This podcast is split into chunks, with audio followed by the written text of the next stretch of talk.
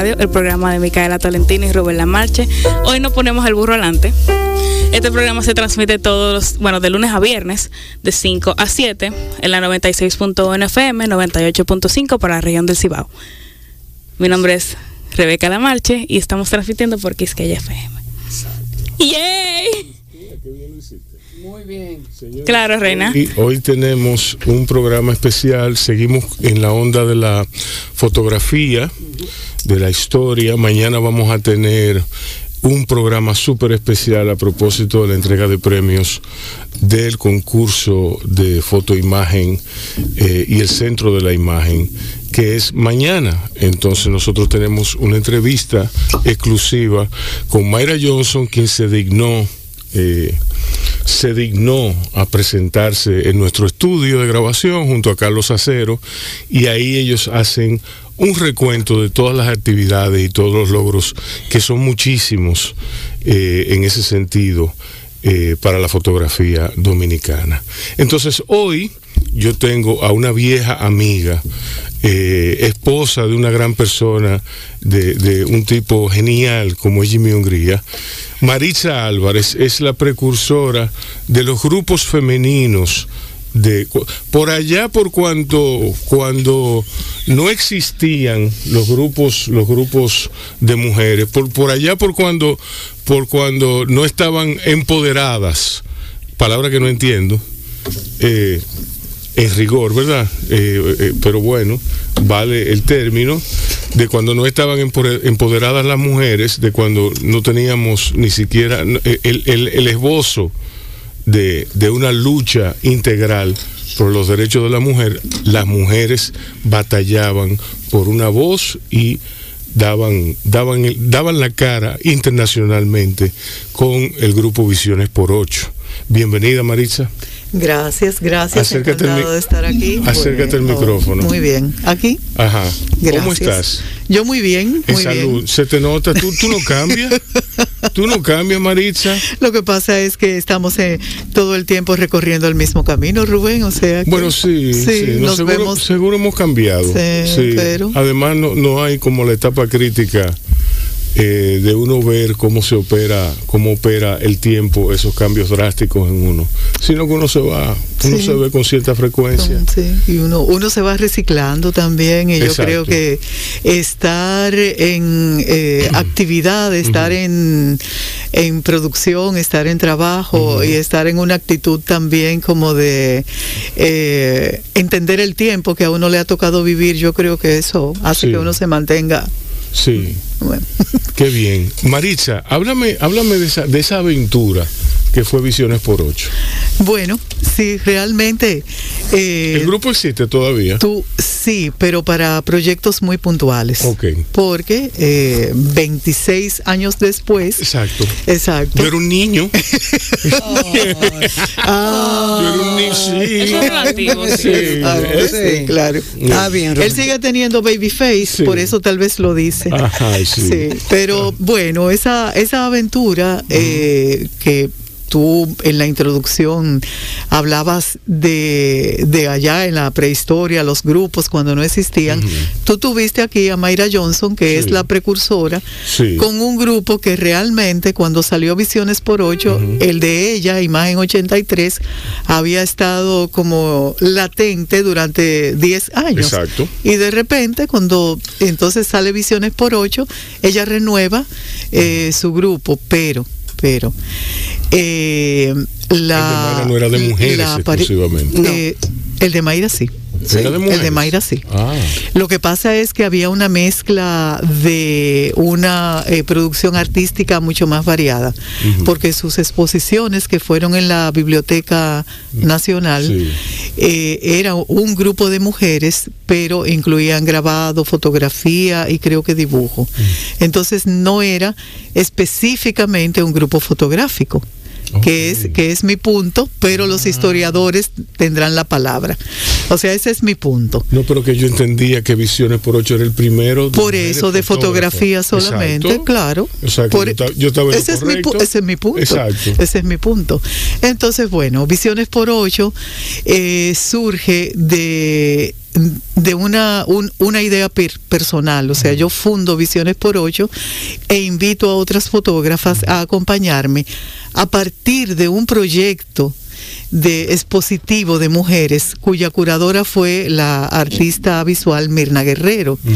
Mirna organiza en Casa de Bastidas, ¿te acuerdas de ese espacio claro. Eh, tan espectacular, dinámico y, que, que acogía, esa fundación acogió durante muchos años. Aquí hay pocos espacios como la Casa de Bastidas. Como así mismo, y que acogieran de manera eh, tan eh, permanente al arte dominicano de todas las generaciones. Un espacio plural muy plural. Pues bueno, Mirna organizó ahí en el 95, creo que en el verano de ese año, una exposición eh, solo de mujeres. Y ahí yo descubrí, yo que estaba ya integrada a Fotogrupo desde hacía dos años, eso fue en el 95, ahí yo de repente descubro a Mary Rosa Jiménez, a Marian Balcácer, eh, no me acuerdo la otra la otra fotógrafa.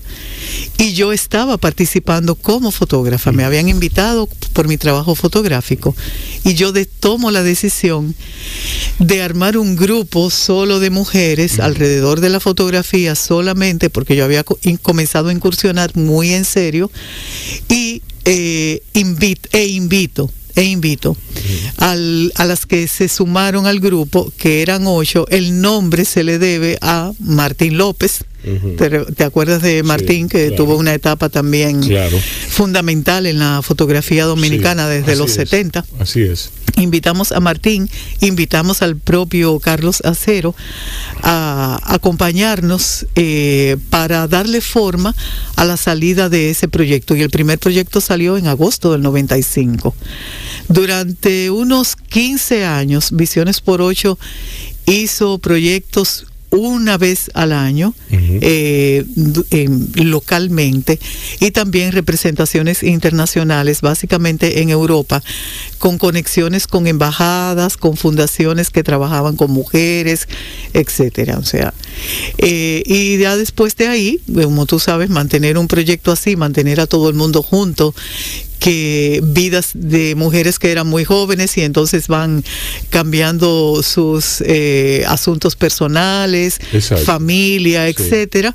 Entonces ya ahí comienza el grupo a tener eh, exposiciones esporádicas, algunas eh, se lanzan individualmente y hacen proyectos individuales y tienen cierta permanencia, algunas simplemente han abandonado la fotografía de manera em, pública, vamos a decirlo así. Yo no creo que el arte se abandone en ningún momento de la vida, sino que de manera pública, exacto, algunas eh, lo, lo, han dejado de lado. Yo he seguido de manera permanente porque yo soy un artista visual que me expreso en diferentes ámbitos, entonces yo simplemente he continuado con mi, con mi trabajo personal. Sí. O sea que... Qué bien. ¿Quiénes eran las, las fotógrafas? Yo recuerdo que eran Marian Balcácer, tú, eh, Scarlett Victoria, estaba Clara Barleta, ahí hay cinco. Odette Goico, Ángela Cava, eh, Mary Rosa Jiménez. Ajá. ¿Quién me falta? Ay, qué horror, debí traer un catálogo. Bueno. sí, debí traer un catálogo para hacer el ejercicio, pero, bueno. Tú dices que le da. Que Sí, no, claro, y ya. Achacas el Que te agarró el alemán. el alemán. Sí, el alemán. Sí. Mira, yo recuerdo que tú hiciste también un libro de los cementerios. Oh, sí. Sí, ese, libro es memorable. Ese es un proyecto. Sí, un libro de los cementerios. Adorado por mí, adorado por mí, de cementerios dominicanos. Cementerios dominicanos. Yo, fotografía. Fotografía de cementerios dominicanos. Yo tengo, eh, he tenido desde muy joven una gran pasión por mercados y cementerios.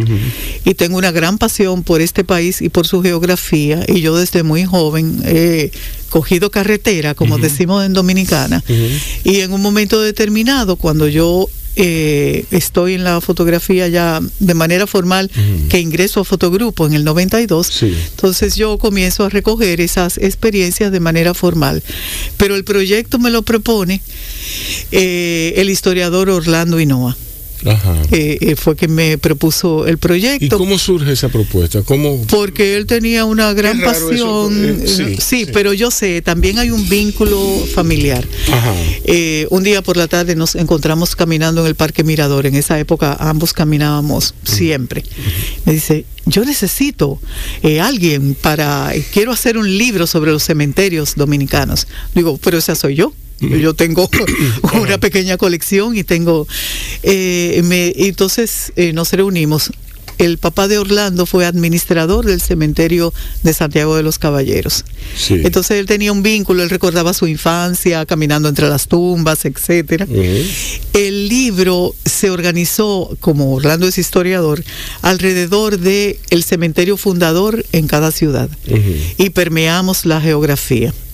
Y entonces para mí fue muy emocionante ver el cambio de la expresión funeraria según la zona del país, ver unos túmulos que hay en Bánica, que yo tenía fotografiados mucho antes que él me propusiera el cementerio de la época colonial, que espero que quede algo por ahí junto con la iglesia. ¿El cimarronaje?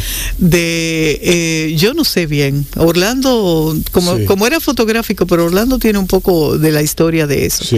Y José Guerrero sabe muy bien sobre, porque lo he oído. Si, son túmulos, tienen, que, tienen que ser Y ver, y ver, por ejemplo, en San Juan de la Maguana, eh, tumbas de, de, los próceres, de la gente relacionada, etcétera. Entonces, fue también una experiencia experiencia muy particular, muy, muy particular. ¿Cuál es tu primera memoria fotográfica que tú, que tú recuerdas? Eh, sí, la carrera de arquitectura, pasando trabajo con una cámara, mi papá me tenía que poner el rollo porque yo no sabía.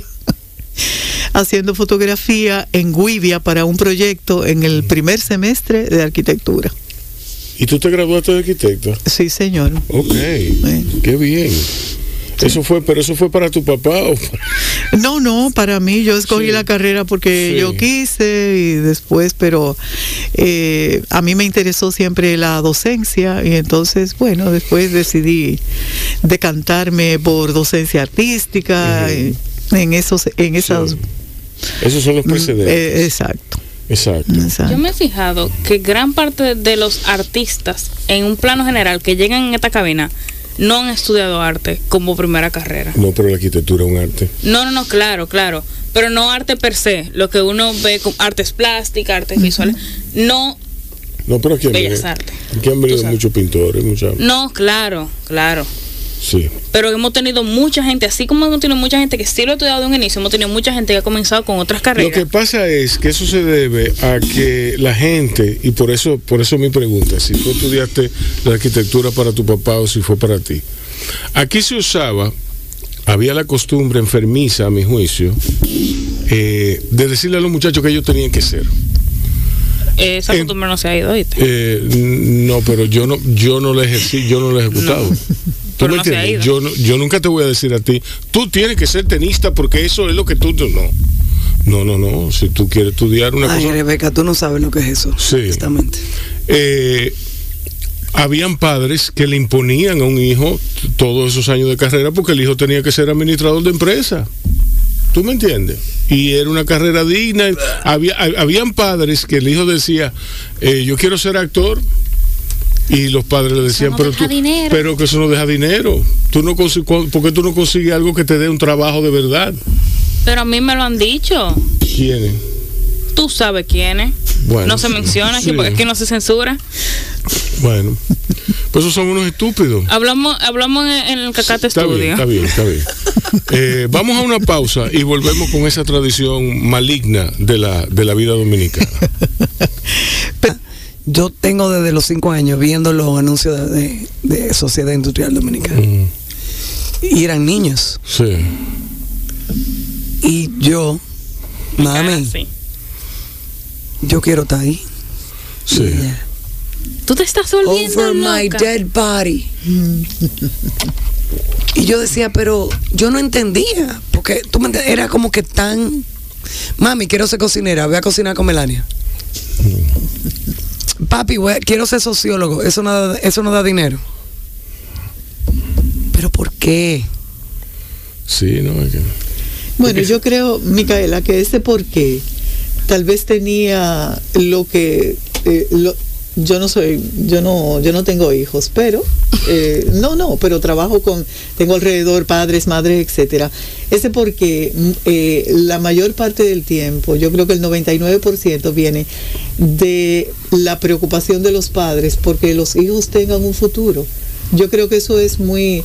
Lo que pasa es que hay un momento en que los padres tienen que como que eh, hacer una balanza, eh, mirar al otro, no, no imponer. En la cultura del siglo finales del 20, del 21, tiene bastante de eso ya. Tiene bastante, a diferencia de mi generación, pero por ejemplo, eh, a mí, o sea, yo escogí arquitectura, todos en casa escogimos la carrera que quisimos y mi hermano es arquitecto con una trayectoria muy importante en Estados Unidos, en Nueva York. Estados Unidos es muy grande, Nueva York. Y sí, claro. Bueno, pero Nueva York es muy grande también. Bueno, sí, pero él tiene un reconocimiento. ¿Por qué yo lo estoy hablando en el micrófono? Si estamos fuera Sí, estamos aquí, ¿verdad? Pero pero es eso. Y en, casa, en casa nos decantamos, nos oh. decantamos. Ellos, ellas, siguieron hablando como si nada. Yo marqué la pausa y ella no me hizo caso y nada, yo lo dejé así. Eh, no, no tengo. Estamos en bajo no Perdón, no deberíamos de parar hasta que ella no nos pare, porque ella tiene, ella no va a dar una orden de parar. Ah, sí, es verdad, es verdad. Así que vamos a aprovechar. Pero bueno, también, también eh, le iba a decir a usted ahorita que eh, aquí hay. Me sentí tan Permiso. Señora, la marcha para usted, caballero. que también. Eh, mi generación, mi generación y generaciones, sí, yo no tuteo a mis estudiantes, a, ninguno. Y son muy jóvenes, más que usted. Eh, mi generación y la anterior a mí, 70, etcétera, eh, hay un alto porcentaje de autodidactas. Yo soy autodidacta en todas mis eh, expresiones artísticas y en toda mi práctica artística, pero ya yo tengo 40 años. o sea, haciendo arte. Entonces, bueno, Ada Balcácer es autodidacta, Guillo Pérez es autodidacta. Ellos fueron luego los maestros de las escuelas ellos fueron. La 10 mil horas, la 10 mil horas. Exacto. Entonces aquí hay, aquí hay eso y si nos ponemos a pasear, ustedes dos saben, por el arte dominicano sabemos que eso sucede. Y, y tenemos escuela desde los 40 por ahí, escuela de arte. Pero eh, es una mm, algo que sucede en, en, nuestro ámbito cultural muy modernamente. Los jóvenes como usted van a las escuelas, van a las escuelas de diseño, por ejemplo. Algo que yo me he perdido porque no he tenido tiempo es haber estudiado en Chabón que no tiene no tiene asuntos para no tiene límites de edad. O sea si yo quiero yo me puedo no tiene no tiene pues yo conozco a una que tiene treinta y pico que está graduando de diseño de interiores bueno pero yo le doblo la edad no sé si tal vez no me lo permita que traiga, tiene marcapaso. Tiene marcapaso ay no porque no no no yo no creo, no creo que le vayan a poner ningún impedimento no no yo sé que de hecho, yo, creo, yo creo que sería interesante hacer sí yo creo que el profesor el profesor la sentaría al lado. Me gustaría con el con Amelia. Yo me tripearía esa, ¿Y Amelia está dando clase en Chabón? Sí. de paisajismo. Oh, wow. Yo, te, yo te pondría a dar clase cómo tirar una foto de una lápida. No, yo daría clase de cocina. especial. Ay, estoy inscrita. Yo, yo, doy, yo doy clase de cocina básica. Sí, no. Cocina 101. Cocina 101. Yeah. Próximo segmento de Bao, señores. Pero no suena como una mala idea hoy. Eh, no, para nada. Maritza. Diga Vamos a hablar de eso ahorita. No, Mani tiene eh, parte. El momento histórico en que, se, en que tú fundas eh, Visiones por Ocho es muy importante porque, como tú misma has dicho, no había más nada. ¿Qué tú crees que significa eso para la mujer de esa época? ¿Y por qué no, no, no se ha replicado ese experimento? Fomentado. Yo lo que creo es que eh, efectivamente sucedió. O sea, yo soy la única que está aquí para decirlo, tú eres testigo del momento, lógicamente, y efectivamente sucedió. Aparecieron, se asociaron las fotógrafas de reportaje gráfico de los periódicos y aparecieron las fotoreporteras como grupo, fotos, o sea, mujeres agrupadas. Mayra renovó su grupo. Exacto. Y em, Carlos Acero lanzó su proyecto eh, objetivo. Bueno, ese ya no era solo de mujeres, pero eh, las mujeres comenzaron a estar visibles en los grupos y a ser invitadas a los espacios que eh, eran tradicionalmente de hombres. Tradicionalmente de hombres en, los, en los grupos. Todo era de hombres. Bueno, y sigue siendo de hombres, lógicamente. Lo que pasa es que uno hace el espacio. No, no, no. Yo creo que hay, ha habido una renovación. Ahora, sí, ahora mismo puedo decir, no metiendo la mano al fuego, pero puedo decir que hay mucha más inclusión. Y no tengo mm, no tengo ni dos décadas de vida como para tener un referente. Han habido sus reivindicaciones, pero no, no todas. No. no, bueno, pero yo siento que por lo menos en los espacios donde yo participo, ¿verdad? Donde yo tengo control. Sí ha habido una diferencia. Donde tú ruleas. Sí. No, mira, Rubén, yo hoy eh, llegué hoy, ayer.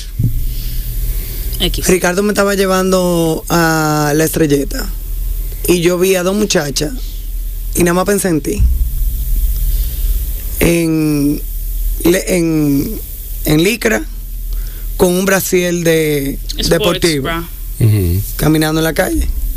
Y yo, yo, yo en mi mente dije, coño, esa mardita, ahorita le pasa algo y es porque mira cómo están vestidas. Y al mismo tiempo dije, idiota, pero tú peleaste para que ellas pudieran caminar en la calle así que no le pasara nada.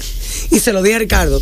Le dije, mira cómo es, que yo las veo y las, no las juzgo, sino que las critico, semi critico, pero al mismo tiempo digo, hey, pero tú, fuiste la que... Y tú te pusiste eso los otros días. Yo nada más te miraba de lado. Y yo misma me decía, pero... Óyeme, tú duraste 20 años peleando para que Rebeca se pudiera poner esa vaina y que nadie le diera nada. Exacto. Pero como quiera, el programa de hace un millón de años, que aunque yo peleé para eso, me traiciona y me dice, mírala, le va a pasar algo. ¿Cómo es posible que ande así? Tía, es el miedo, cielo. Yo lo he mencionado incontables veces aquí. Es el mismo miedo que se queda con la. It's gonna be late, like all good presidents. Y eso no, no se va a terminar ahora. Y vamos a seguir. Yo, cuando tenga tu edad, voy a decir lo mismo. Mira, mira, mira cómo está vestida. Dios mío, le va a pasar algo. Pero, espérate, yo me vestí así. Y va a seguir pasando porque vivimos en una sociedad donde el miedo se queda, donde el miedo es enseñado. No, no, no, ese programa hay que, hay que borrarlo. Pero no se va a borrar por ahora, créeme. Créeme que yo sé que no. Pues Apostamos a la generación suya para que lo borre. ¿Verdad, Micaela? Apostamos a la generación de ella. Pero no hay que echarle esa responsabilidad. No, no, no, no, no. pero, solo. pero por eso, pero bueno, con las prácticas tengo la esperanza de que nuestra sociedad evolucione. Serán los, nietos de Rebeca, ya yo, ya yo estaré mil veces muerto. Pero... Más muerto que Julio César, yo voy a Qué bueno. Señores, ahora sí, vamos a hacer la pausa porque tenemos compromisos. Entonces, más tarde, el programa se va a interrumpir por, mientras el presidente Luis Abinader esté hablando en Nueva York, en la ONU. Entonces, eh, sus palabras van a ser transmitidas en vivo por aquí.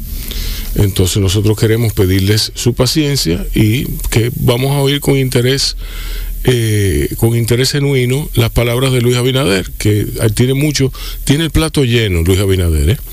Entonces, más tarde volveremos a la entrevista con Maritza Álvarez y esperamos que Ángela Cava eh, haga acto de presencia. Eh, así que vamos a la pausa, vamos a seguir con el programa mientras el tiempo nos dé y ustedes quédense ahí en Bao Radio. Yo me sentaba hacia el lado profesor y criticaba la cosa de los otros porque yo siempre he tenido mano para dibujar. Gracias, tío Freddy, honestamente. Al lado de Luis Hidalgo se sentaba. yo soy una fuerza natural, siempre te lo he dicho. Sí, bueno, se ve mal que tú pero bueno, hay que tener siempre autoestima. Sí, los Sagitarios con Leo. No pretendas que yo sea otra cosa. No me haga ponerte un video de TikTok. No me haga ponerte. ¿Cuál? Cinco reglas para enseñarle a tu hija. Ajá. ¿Cuál es? La primera es nadie tiene que hacerte feliz. La única que se va a hacer feliz eres tú. exacto. La otra, una de otras es speak up. Habla. No te dejes callar por nadie. La otra, son cinco, yo no sé, pero fue, entonces lo bonito del caso fue que era una musulmana. Ajá. Sí, sí. Que le estaba enseñando esas cinco reglas suyas. Sí. Y yo dije, wow. Sí, está muy bien. Está muy bien eso. Sí. Hablando de, eso, ese aspecto, eh, speak up, eh, Maritza, ¿tú tuviste alguna situación donde un hombre dijera, tú sabes, la, típica, los típicos atropellos, eh, y tú con tu cámara, naturalmente, tú hablabas? no entiendo la pregunta, porque en el ámbito de, del trabajo profesional, tú, tú dices... No, la fotografía. No, no, no, exacto, bueno, exacto. Eh, no, realmente, no. Oh, wow. No. No, porque era porque es un, era un espacio era un espacio bastante eh, abierto, bastante que hacía concesiones, que siempre, siempre las hizo. No, y eran, eran artistas. Exacto, eso, es lo que estoy pensando, que quizá yo siempre el arte ha unido a las personas, entonces maybe por el ámbito artístico donde se desarrolló su proyecto fue menos eh, judgmental. No, no todo arte une a las personas. No, bueno, pero... no. pero nosotros hemos tenido gente aquí que uno cree que ha sido, eh, por decir, per se si los literatos fuéramos la mitad de unidos que son los fotógrafos, el mundo fuera muy distinto. Bueno, eso sí es verdad. Pero los intelectuales de aquí viven matándose entre ellos y acuchillándose la espalda. Pero hay gente que uno cree que ha tenido situaciones difíciles en su vida por lo que han, por decisiones que han tomado y no es así. Aquí hemos entrevistado a una pareja de compañeras que le preguntamos qué tipo de retos ellas han tenido por ser una pareja de mujeres y ellas dijeron que ninguno, que ellos han tenido felicidad y paz y armonía. Y yo y Rubén creo que duramos 20 minutos así, mira. Sí pero así es la vida y eso es bueno, porque por lo menos le pasa, le pasa a alguien. Nosotros salimos tranquilados de, de, ahí. sí, tú te recuerdas. Sí, no, Fuimos por oveja y salimos tranquilados. Porque uno, uno va buscando la historia sincera de un drama que se supone que debió ocurrir. y no, ocurrió. Y no ocurrió. Y ellos nos dijeron que no, no. Ustedes iban buscando a lo que se está acostumbrado a buscar. También. Eh, es lo que tú piensas. Que no, es que pasa. lo, bonito es que a ellas no les pasó. y eso es lo bonito. Que no sé quién, cómo fueron protegidas. no sé si fue Popilandia. No, no importa, pero fue bonito oír que a ellas no estuvieron no, no le afectó ningún tipo de prejuicio ni nada por ser una pareja de mujeres. Y yo me encontré eso tan wow, factor wow, que todavía lo pienso y digo, wow. Sí. Eso me, eso me hace conectar cuando ustedes hablan eh, de esa, de esa pareja y que está, que estaban esperando. Me hace conectar, por ejemplo, con mi, con mi trabajo fotográfico y con mis temas que muchos, eh, muchas entrevistas eh, a lo largo de los años eh, me preguntan si yo he sido abusada, si yo he tenido problemas de, qué sé yo, es eso, una vida dramática. Y no, o sea, no, porque yo trabajo el tema de abuso en mi fotografía. cuando yo comienzo en fotogrupo en el 92, yo trabajo lo mismo que hacían, como se hacían viajes mensuales, pues bueno, es recuperación del paisaje, de la, de la geografía, de la arquitectura, porque eh, andábamos en viajes donde lo que estábamos fotografiando era lo que veíamos, pero en, en poco, en un año y medio, cuando yo eh, lanzo ya, me lanzo con Visiones por Ocho, ya yo tengo mi discurso personal alrededor de lo que a mí me interesa eh, hablar. Y eso era eh, la, eh, una la vida íntima femenina, no la mía, la vida íntima femenina, y ya como cinco años después, el tema de la violencia contra la mujer.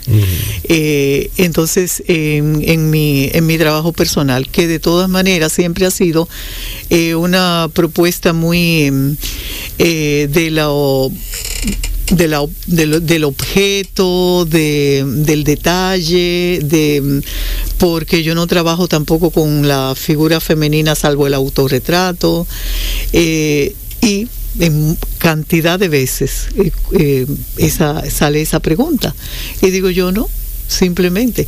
Yo, yo, yo siempre he dicho, al revés, como yo estoy sana, puedo ver lo otro. Si yo no estuviera sana, yo estaría metida en el mismo charco y tal vez no podría hacer el trabajo. Y yo, hay fotógrafos y fotógrafas, artistas que desde ese pozo es que producen y la historia está llena de ello también, pero no en mi caso. Los escritores son así también. Un escritor sin tragedia, no. Sí, esa es una, yo tengo esa teoría también.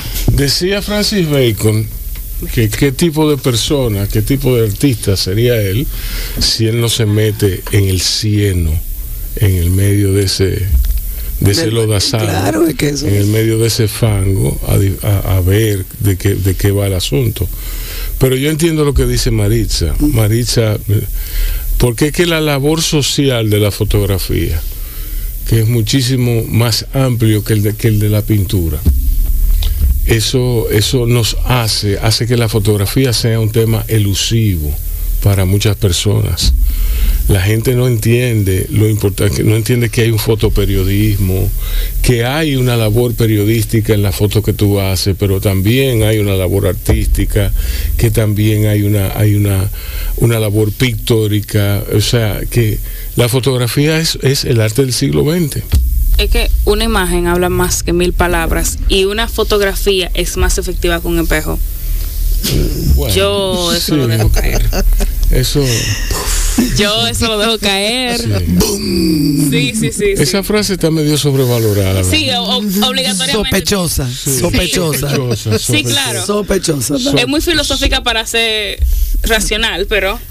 Ustedes se enteraron que soltaron a tres manatí con trackers, con trackers, en la isla a ver a dónde llegaban. Y uno de ellos llegó a, a Minita en casa de campo.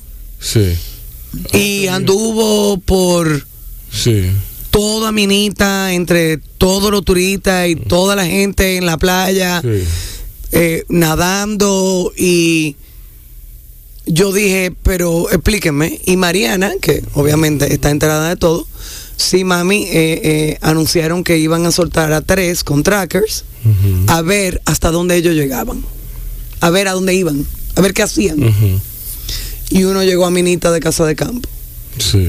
Pero aquí en Punta Rusia hay como 27. Sí, pero entonces, oye, nosotros fuimos a Punta Rusia hace como tres meses y fuimos al parque de Manatí, no vimos ni uno. Entonces, cuando. A la reserva. A la reserva. Entonces, oye, cuando Mariana manda el video, dice Sara Amelia desde Londres. Ese era el manatí que estábamos tratando de ver en Punta Rusia. Y yo, yo me quedé como que, Dios mío, Sara Amelia. Sí, no, ahí hay, ahí hay, bueno, hasta donde. Era, estaba muy turbio ese día que fuimos a la reserva y no se vio nada. Es que de todas formas no se ven así, o sea, no. No, además que estaban en una esquina, se veían, pero estaban allá lejos y ellos estaban en familia y ellos no querían. Y ya no dejan que los botecitos se meten. Ya hay que verlo caminando. Los, botes lo pueden golpear. Por eso. Y no, y no se pueden meter. No se pueden meter. Eh, botes de motor. Es solamente kayak, deberían de eh, ser. Solamente kayaks y solamente botes de remo, pero eh, es, al paso. Pero bien al paso. Es al paso y es sin mucho, sin mucho drama y sin muchos ruidos. No, no, es calladito. Eso es un santuario eh, del manatí. Mejor que lo prohíban y ya. Es demasiado. Yo creo en que el, en el condado. prohibido. ¿Tú te acuerdas donde nos fuimos a bañar en, en, en la reserva? En el reservorio Manatí, nos fuimos a bañar ahí y nos bañamos y nos quedamos en la, en la, digamos, en la antesala del reservorio, que es donde está eh, la casa de vigía. Y ahí nos permitían bañarnos, no nos permitían bañarnos más adelante porque ya ahí estábamos en, en, pleno terreno de reservorio. Ya tú te invadiendo. Sí, ya yo estaba, estábamos invadiendo, entonces no podíamos... Bueno, eh, al final del condado en Puerto Rico, hay una playa bellísima al frente de un, del último hotel donde nos quedamos que está el, eh, que está el, puente y está el Caribe Hilton. en, esa trayectoria de ese puente, ahí hay manatís, literal. Ahí hay tres o cuatro manatís que andan nadando y nadie los molesta y ese es su lugar de vida. Sin tracker, sin nada. Y ellos, simplemente el que sabe y ha vivido ahí, sabe que si cruza puede ver. Si lo vio, lo vio. Pero ellos son animales muy gentiles, muy no violentos. Eh, exacto. Tranquilos. Son como unos. Le dicen la foca del mar. Eh, ¿Cómo es? La, foca del. No, pero hay una foca del mar. Le dicen algo así como. las focas son bastante guapas, de Sí, de, ya lo sabe. Eh, el manatí. Eh, una masita. sí, es como bien pacífico. Una pregunta: ¿cómo usted entró a la fotografía? Eh, por Eso atrevida. Fue un si tú te fijas, Pero el, patrón claro. enloquecido no, de este no, programa, no, una nota al margen Psicótico. Yo creo que los oyentes agradecen eso. Yo oigo mucha radio y el oyente, eso que ustedes están haciendo ahora, yo creo que sí, que es muy chulo eh, tener como... Entonces, eh, bueno, muchas, gracias. gracias. por atrevida, porque como yo dije hace un rato, eh, yo tomé la cámara para, eh, arquitectura, sí, por trabajos de, la carrera. Pero en un momento determinado, porque tenía varios amigos en, en fotogrupo, eh, fui un día a esas reuniones de casa de teatro de Freddy Ginebra, ¿verdad? que es el padre de, de fotogrupo, el padrino de fotogrupo. Y comencé a asistir a las reuniones y ahí me mantuve casi 15 años, casi 15 años. y, nada, es, es, una escuela muy interesante porque es un grupo eh, eh, que en esa época eran todos autodidactas, simplemente amantes de la fotografía y, mm, y que eh, tenían ese, mm, eh, esa intención de eh, difundir la fotografía dominicana, etcétera, y ya, eso fue como mi, mi plataforma. Yo entré en el 92 y ya en el 95, entonces, porque quería eh, expresarme de otra manera, entonces me, lanzo y me lanzo con, el, con el grupo de Aunando Mujeres, simplemente, pero eh, sin, sin ninguna tampoco como intención de... Bueno, fue como que en su familia se tomaron fotos toda la vida. ahora, sí, mi papá tomó fotos toda la vida. Ah, tengo fotografía de, que yo recuerde que tenga desde los nueve meses. Mi papá tomó fotos toda la vida. Lamento mucho que en un momento determinado se perdieran unas cajas de, de negativos, etcétera, etcétera, etcétera. Sí, mucho, mucho, hasta de eh, la, la, guerra del 65, que mi oh. familia estuvo en la capital y mi papá eh, pero eh, eso se perdió, nada. Lo tenemos para la, historia. Mírala ahí la tragedia de ella. Pero bueno, no. Todo, buen artista tiene su tragedia. ah, esa es mi tragedia, que se perdieron los negativos de, mi papá. Claro, los míos no se han perdido. los míos no se han perdido. Rebeca, deja de beber, que eso es malo para la salud.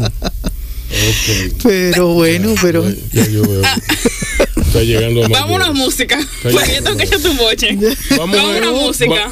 vamos a oír musiquita. Vamos a oír de la Sofía, Puerto Rico. Locuras tengo de ti. No, pero tú estás muy mal, Rubén, hoy. Pero ¿qué, qué, ¿Qué era lo que quería escuchar Yolandita? Eso era lo que había que poner. Roberto Carlos, no es Roberto Carlos. No, no. Carlos no. Ok, vamos a oír la Sofi, Locuras ah, de ti. Yo voy a preguntar, pero yo voy ahora mismo a poner así con claro Wilfrido Vargas, yo tengo desde. Esa canción no de Desde los cinco años yéndola en Boca Chica con mami. Y me encantaba. No, de Wilfrido Vargas. Bueno, ok. Pero yo la conozco ah, de Wilfrido. con Eddie Herrera, el que cantaba. También. El, que el rap. Eh, eh, eh, sí. Ese fue el primer rap dominicano, probablemente. no sé, no sé. No, no, no. Porque, no. No, porque antes estaba. Eh, eh, estaba el rap de Freddy Veragoico. Oh, Lord. El de. No sé por qué pregunté, señor. ¿Cómo que se llama? Sí, pero está bueno que te pase. ¿Cómo que sí te parece? Si no podemos solamente como cortarlo aquí y después hablar de otra cosa. No, no, pi no funciona. Aquí estamos en vivo. bueno, cerramos paréntesis. Otro tema, vamos, señores. Sí, sí. Entonces, eh, coño, eh, que, eh, pi no funciona aquí. fue como el jardinero. Pues no, porque Wilfrido Vargas, la carrera de Wilfrido Vargas era, era eh, comprar discos, los derechos de discos, de canciones, que se pegaban en toda América. Toda América no. Ah. que compraba las versiones, la, la, los derechos de esas canciones y los lanzaba en merengue. Eso en parte, ah. eso fue gran parte de, de, por ejemplo, está el disco este con Ruby Pérez, que Ruby Pérez hace el, hace el cuento en una entrevista de Facebook, eh, que la cantaba el, español, el, español eh, ¿cómo era que se llamaba? Eh, Chiquetete y chiquete te volveré, volveré, esa canción volveré, si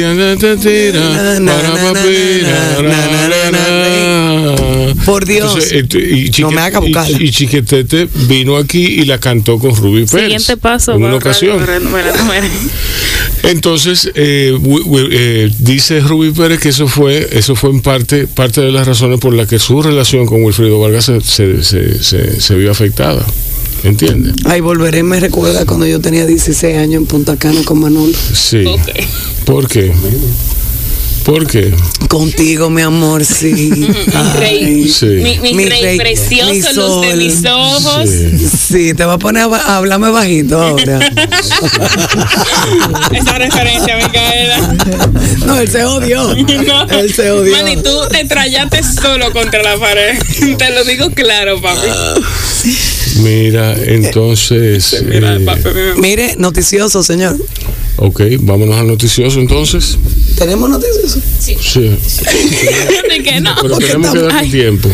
no, Tíralo, tíralo y después vamos a música. Eh, Rubén tiene música, si no yo. Sí, sí, déjalo. Oh, pero a mí me ofrecieron Fausto Rey. Hasta que el, hasta que el presidente. Exacto, exacto. Ok. No fue alguien en Romana encontró a este truck, a este, a este camioncito que hacía huevo burger. El, huevo burger en mi vida es famoso en la romana. Yo hace 25 años, un 31 de diciembre, mi novio del momento salió a las 5 de la mañana a buscar huevo burger, un 31 de diciembre, para nosotros desayunarnos huevo burger el primero. Él llegó con 20 huevos burger. Tú sabes muy bien quién fue. Y tú también. Ok, ese huevo burger eh, eh, tiene algún eh, tiene un parecido al huevo burger del Barra Payán, ¿se recuerdan? Que a ninguno de los dos le gustó. Ok, ok. Entonces, de repente yo estoy en TikTok, mi terapia, y veo este video de alguien que no es esta cuenta, que postea a este jevo en la, no se sabía dónde estaba. Él postea a este jevo que tira tres huevos en un caldero. En un caldero. Después de esos tres huevos, tira dos, dos pedazos de queso, tres pedazos de jamón, un pedazo de tocineta y lo voltea. Coge un pan de agua de un buen tamaño, no el pan de agua que estamos acostumbrados. Un pan de agua, lo abre, le pone tomate, lechuga, cachú, mayonesa, cebolla encurtida, porque está encurtida. Sí y coge lo que él tiene en el caldero, lo dobla por mitad y lo mete adentro del pan. Cierra el pan y tuesta el pan adentro del caldero con una pesa y te entrega ese huevo burger. Ese video se convirtió en viral. El hombre tuvo que abrir un TikTok. Mm. El huevo verguero sí. tiene. ¿Cuántos videos tiene? Mira, 15 videos porque lo obligaron. Y él está en la romana. Sí. ¿Por dónde? En el parque, por el parque. Por el Parque de la Romana. Por el Parque de la sí, Romana. Porque ahí, ahí, ahí, ahí, está. Y no es el mismo huevo burger que yo me comí hace 25 años. Esto es otro, otro nivel. Villachimi. Villachimi es eh, en la, la, esquina antes del parque subiendo, eh, una calle dedicada al chimi. Dice, Huevo Burger, estamos ubicados en RD, La Romana, frente a la parada de Higüey. Nada más que decir. De sí, por ahí mismo, por eso. No, frente a la parada de Higüey. Eso está fuera del parque. Eso está fuera de, sí. Eso es entrando por la avenida principal. Y él pone unos videos que tú, tú quieres arrancar para la romana. ¿Qué, es lo que tú dices? Que el huevo burger. Mira, una hora y media, me cae la cola, te El, el huevo burger eh, es oriundo de la romana. Yo creo que sí, Rubén. No, hombre, no. Digo, en este país. En primer lugar, este país es este demasiado chiquito para tú decir que algo es oriundo de No, en este país nada, pero whatever. No, fue cuando fue cuando Pancho y, Nini tuvieron su relación y yo pensé que yo había creado algo nuevo. Cuando pongo boxer con Beagle, ya se había creado. Sí. ¿Cómo es que se llama la raza? Google. Sí. Eh. no, no, money. Eh, no me ponga eso en mi cerebro, por favor. Google. Mira, el... Y lo bueno del caso, Rubén, es que él es de nosotros, de Mercasí. ¿Cómo así? Ah, él usa nuestro jamón, nuestro queso y Fígaro. Ah, ok. Y bueno, sí. Hay que decirle. Pero que tú sugieres que ah, pero vamos, espérate, no, no, no, espérate. no. estamos al aire, vamos Pero espérate, espérate, espérate, vamos a coordinar un, esfuerzo conjunto. Vamos a ir la semana que viene a rastrear al tipo y vamos a traerlo aquí. Bueno, Exacto, mándale un mensaje, él tiene que tener ahí en su cuenta. Sí, pero es que él no va a coger un día libre de que, que para venir a la capital a entrevistarse. Pues, lo, llevamos, lo llevamos a Cacate Estudio y lo hacemos que. Ah, bueno. Mi amor. yo me lo ideo. Time is money, dame, ¿eh? tiempo. time is money para esa gente. Sí. Time is money para esa gente. Sí. Pero está bien, sí, hay que entrevistarlo. Mira, él está haciendo, él está haciendo un TikTok de, huevo cocinado en un caldero. Así no le puede, así no le funciona a nadie, porque a la hora que se te llene el sitio con 10 personas pidiéndote huevo burger al mismo tiempo, tú vas a colapsar. No, pero mira, el Evo tiene actualmente. Si tú, vas a pensar en dinero, piensa en dinero. mil eh, eso tú sabes que eso, eso, ay Dios mío. Tiene 21 mil followers, Rubén. 21 mil followers, sí. En 10 días. Ok. Bao Radio. Un corito. Un huevo verde de programa. No puedo con esta familia de verdad. Yo espero que Jesús no nos esté oyendo a nosotros. Yo estoy, que, que, llame, que llame, si es un hombre, que llame, que llame para acá, Jesús Nova, que llame aquí. Si es un hombre, que llame aquí. Pero ya él vino, él no tiene ah, que llamar. Ya él vino. Yo estoy esperando, nada, estoy esperando las palabras del, presidente del señor presidente. Sí, bueno, pero yo te dije que. Van a tocar cuando ah. como buen te van a tocar el cristal. va a hablar el señor presidente. Mira tú vas a poner a Fausto Rey o pongo yo ya yo puse a Fausto pues dame la cosa eso. Ellos tienen todo el programa peleando por el aux y me tienen desesperada la verdad. mío. Vamos con música señorita. Ok. Mira, Ligia Auritela, mi hermana, que lo niega hoy en día, quería ponerle a su primera hija Gertrudes ella embarazada, mami le decía, ¿qué tú le vas a poner? Gertrudis. Gertrudes. Y nosotros comiendo. Gertrudis. Gertrudis. Y hoy en día tú le dices Lía, pero tú le querías poner a Lía María Gertrudis. Yo. Yo. pero tú estás loca. Respétate. ¿Sabes que esa mujer llegó aquí en los 1970? con un francés bello, precioso, que yo tenía cinco años y me enamoré. Entonces yo nací en el 73, estamos hablando del 78, ella llegó aquí con Tomás. ¿Tú sabes cómo? Vestida. Con los tubi de los 70, los, los, las licras, eh, brillosa. Ella, ella dice que no, que ella nunca se puso eso. Y yo, pero, pero ¿cómo tú puedes negar una cosa tan espectacular que pasó en tu vida? Y yo atrás de Tomás Mira, me tenían con el honguito. Rubén. Sí, porque tú tenías un honguito. No, ya tú sabes, mami me, puso mayonesa, eh, cerveza, todo. Me llevaban al salón. y era el honguito, un honguito, y llega ese hombre francés blanco como la nieve y yo, ojo claro, ojo claro, cinco años, yo me derretí en el piso y yo no hablaba, yo nada más lo miraba como que, y me Mommy, sorry, mommy, sorry, mommy, sorry. Pero ¿qué, ¿qué le pasa a esa niña? Y yo, como que no era conmigo, yo estaba hipnotizada con ese hombre.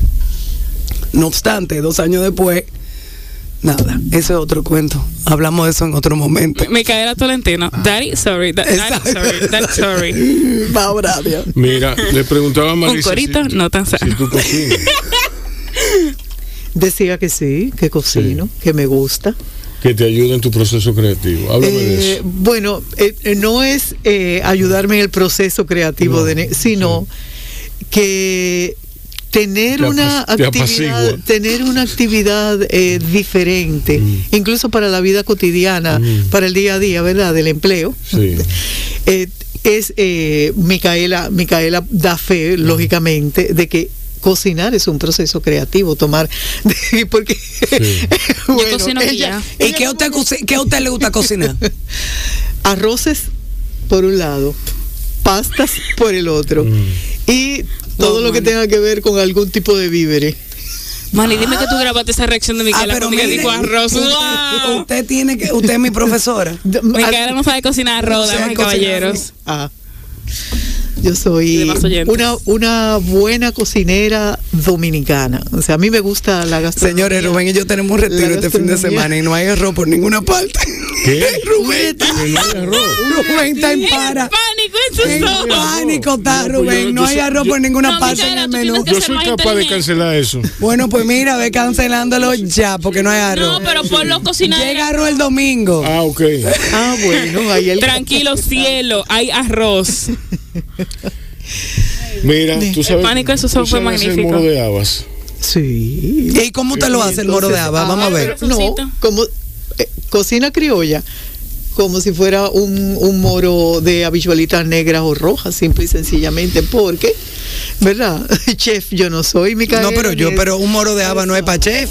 Un moro de haba, un moro de haba. Pero por eso, pero por eso. pero como usted lo hace. De cualquier, de cualquier tipo de granos sofrito básico de eh, cebolla y ají morrón, que es eh, lo único que yo uso, sin sal, ni más para allá, ni más para acá, ese sofrito.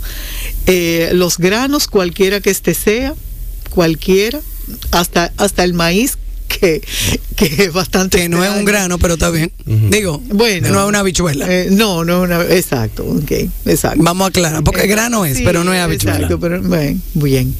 Eh, arroz y el frijol que sea el blanco, el verde, eh, los guandules, etcétera, nada, nada sofisticado. bueno, pero no sofisticado es simple y bueno. pero sí delicioso. sí, claro. Yo tengo una declaración en que el guandule nada más sirve moro. Yo le he hecho. No, este hombre le echa de top. No, no yo tenemos un debate. Le echo leche de coco para las habas, que es determinante, leche de coco, mm. le echo vija y le echo jengibre que eso es lo que completa. Tú y yo tenemos un debate, porque yo digo que el moro de haba lleva peppercorns. Él dice que no. Para no, porque eso fue Hallmark que le echó un viaje de peppercorns. Pero, pero... El peppercorn, los balines, esos rojos. Pero lo, el pimienta, la pimienta o el, el que ya está mojado. Peppercorns, la bolita. No, no, la bolita roja. Ah, pimienta, pimienta roja. No, no, peppercorn. Pepper flakes. No, no. corn, peppercorn. Pero peppercorn es pimienta roja, señores. No. un, corito no tan sano. ¿Cuántas veces van que lo decimos hoy? Como cuatro. Sí. Eres. El punto es que yo digo que lleva la bolita esa del demonio. fue una casualidad, escucha, no fue, no, estábamos en Mata Grande y Halmar Gómez le echó. Hola Halmar, que te vaya bien este fin de semana. Pasado de trago, le echó un viaje de Porque así como se cocina. Halmar tiene las fotografías más fabulosas en esa revista Gastroteca. No, no, no. Yo tengo la colección física entera. Halmar, gracias. Porque esa es. Y gracias a mi padre, yo también. Uno de mis deleites, este fin de semana largo, un, grupo ahí de colección de gastroteca para explorar.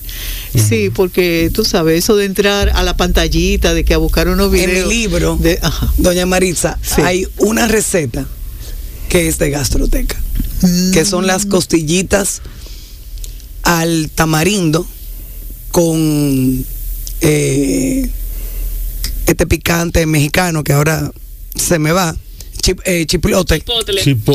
Ese mismo. Micaela, tú de verdad te vamos a meter clase de, de Dime, incencio. Entonces, lo dije bien, Jabaracoa. Lo dije bien, no. no. Jabaracoa, periódico. Va Sí, Jabaracoa, entonces. No, pero tú no te, tú no estás hablando, tú no estás Aub Radio, Aub Radio, voy a yo a ah. decir. Entonces, yo en mi libro, esa receta, de todas las recetas, fue la receta que yo fue mía, una cotilla, pero esa, esas cotillitas son espectaculares. Y yo lo puse en mi libro. Y pongo cotillita de cerdo al tamarindo de gastroteca. Y Halmar tomó la foto de ese libro. Sí, sí, es que Halmar, de su libro. De mi libro. Bueno, por eso lo saludé, porque es que es un deleite visual. Eh, ojear esas revistas para ver las recetas, etcétera. Eh, estamos cocinando aquí. No. No, sí. Paréntesis ah, importante, tú tienes cuando hagas el post de hoy, poner arroba Halmar, aquí te han hecho un homenaje. Bueno, él ese, no, imagina. no se lo diga, no se lo diga. El ego. Muchacho. Tipo insoportable. Sí, no, no, no. esos ataques. Sí, sí, narcisista. Desorden. Un snob. Un snob. Sí. y, no, y, me lo han dicho mucho. Pero con amor, presume, con amor. Quien, presume quien puede, digo yo siempre. Sí. Yo creo sí, que... que Alma, te estamos acabando aquí en la radio, ¿eh? Yo no sé. ya, lo, ya, tú sabes, nada más. Como mami diría, guerra avisada no, mata soldado. Señores, vamos a una musiquita y volvemos en breve aquí. Bye bye. Señores, eh, hemos llegado al final del programa en razón de que el presidente Luis Abinader se va a dirigir a la Asamblea de las Naciones Unidas en la ciudad de Nueva York y naturalmente lo vamos a le vamos a dar espacio para transmitir sus palabras, su, alocución. Eh, eso ocurrirá en breves instantes. Ustedes se quedan con mi hija Rebeca, quien va a despedir el programa. Rebeca. Bueno, muchísimas gracias queridos oyentes por dedicarnos su tiempo el día de hoy. Eh, queremos recordarles, vacúnense, cuídense, cuiden a otro y pasen una excelente noche. Nos vemos mañana. Adiós.